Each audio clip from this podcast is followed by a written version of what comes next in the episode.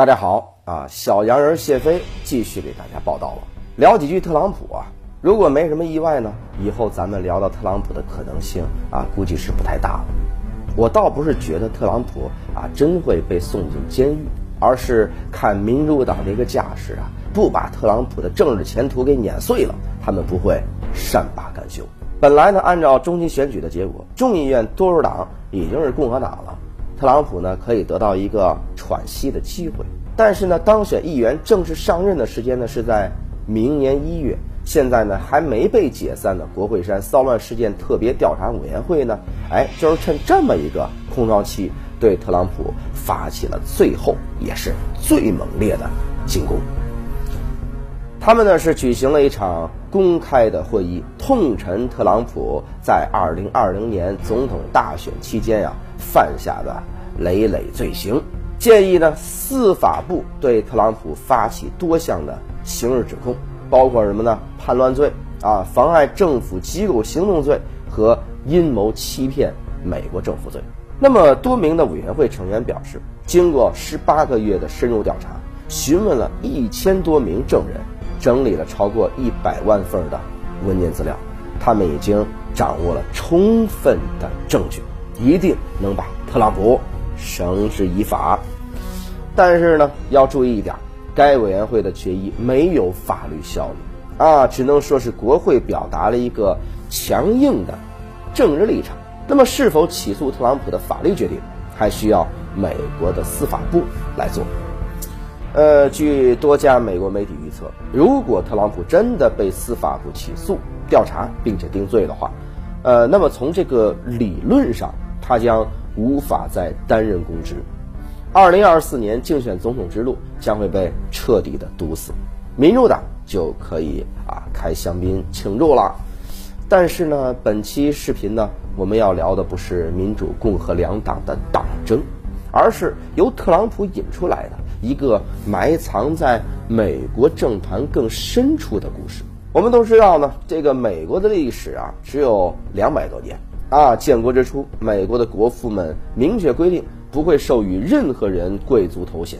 他们坚信，在这么一个建立了完美制度的国家里边，谁也不能因为什么血缘呐，拥有天生的权利啊，人人都将自由而且平等。但是呢，两百多年过去了，美国政坛依然涌现出了一批没有头衔的贵族，权力在这些家族当中世代传承。比如说吧，百年前的罗斯福家族、杜鲁门家族、肯尼迪家族，还有近三十年冒头的什么布什家族、克林顿家族等等，这些政治家族因为共同利益，渐渐的哎走到了一起，把他们连接起来的纽带。是美国白宫对面一座名为杰弗逊广场七百一十六号的神秘建筑。这座大楼外表非常普通，但是安保等级就很高了。它是历任前总统访问华盛顿时的住所啊，又被称为总统俱乐部。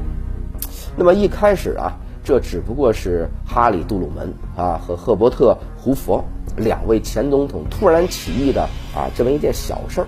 一九五三年一月二十号，艾森豪威尔就任当天，胡佛呢，突然啊提议说，我们应该找个地儿啊，好让继任者像咱们俩一样，平时呢多交流，互相帮助。毕竟没人刚当选就知道该怎么做这个美国总统。于是杜鲁门一口答应了，说：“您做主席，我做秘书。”就此，美国的哎这个总统俱乐部正式成立。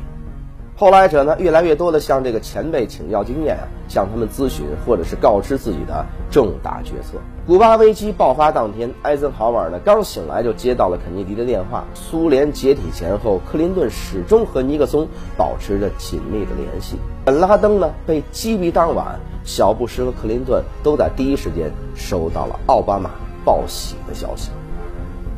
那么这些交流，我们可以称之为美国总统。向前辈请教的优良传统，当然呢，这也决定了无法进入总统俱乐部的人也将没有资格在美国政坛的顶楼得到一张座椅。那么，这个特朗普是否得到了进入杰弗逊广场七百一十六号的门票呢？答案显然是没有。二零一六年党内初选，特朗普呢以这个素人身份崛起，击败了杰夫·布什。按照美国政坛的潜规则，胜利者应该向失败者张开怀抱。毕竟你我都是一个牌局里的玩家，是这场权力的游戏的优胜者。当然，特朗普呢出人意料的没有和这个布什家族和解，反而呢把这个杰布·布什呢狠狠的踩在脚下，毫不留情的公开羞辱出了两代总统的这个布什家族。这一幕深深触动了美国的前总统们，他们立刻认定，特朗普是一个无法推心置腹、一起分享蛋糕的人。特朗普不知道啊，当一个人走到美国政坛最高处时，他就不再有党派，不再有政见，甚至不被允许有张扬的个性。他们必须坚定维护背后势力的利益啊，必要的时候要和敌人谈笑风生。那么，这是古代英国贵族们的修养，也是当代美国精英们的素质。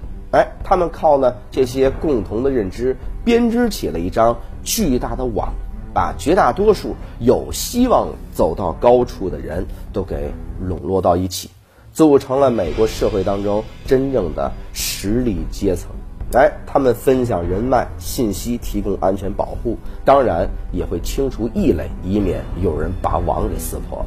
特朗普啊，就是那个可能撕破网的人了。他在位四年，没有发起过战争啊，和他人分享利益，反而拼命的往自个儿兜里装钱啊。他不屑于请教前辈，反而是推断治国，直接和平民阶层来进行沟通啊。如果让特朗普做大，他必然会成为美国政治潜规则最大的破坏者。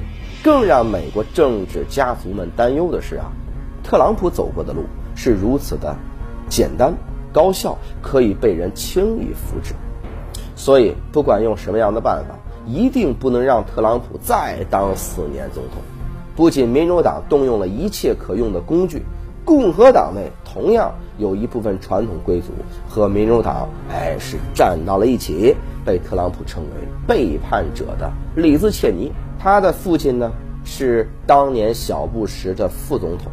作为一名共和党资深议员，切尼不惜赌上一切，只为斩断特朗普再次通往白宫的道路。呃，那么从现在的情形上来看呢，民主党几乎要做到。他们在中期选举期间用一招“毒丸计划”，惊险地守住了参议院。众议院呢虽然输掉了，但是也抓住了最后的时机，对特朗普发动这次最大规模的进攻。这次的中期选举可以说是特朗普政治生涯最大的这样转折点。赢了，他就还是那个拯救美国的人；而输了，他就得面对被盟友。金主抛弃啊，不得不靠这个卖数字卡片来吸引公众注意力的这种尴尬的处境。共和党内呢，啊，现在已经有越来越多的人开始亮明立场，支持德桑蒂斯。这位呃年仅四十四岁的佛州州长，不仅是履历完美，而且呢，一看是吧，就是个懂规矩的人。那么至于这个特朗普呢，他会不会被定罪？啊，其实我想已经不重要了。如果他愿意远离政治，只做一个富家翁，是吧？相信在杰弗逊广场七百一十六号里谈笑风生的前总统们也愿意给他一条生路了。好了，今天内容呢，谢飞就给您聊到这儿了。哎，如果您是想听我再聊点什么，也欢迎给我留言，同时也欢迎您啊点赞、留言、加关注，一键三连啊，以及呢，如果认同我的观点。欢迎您转发出去啊，让更多的人能够看到。好了，今天内容就这样了，我们下次再见。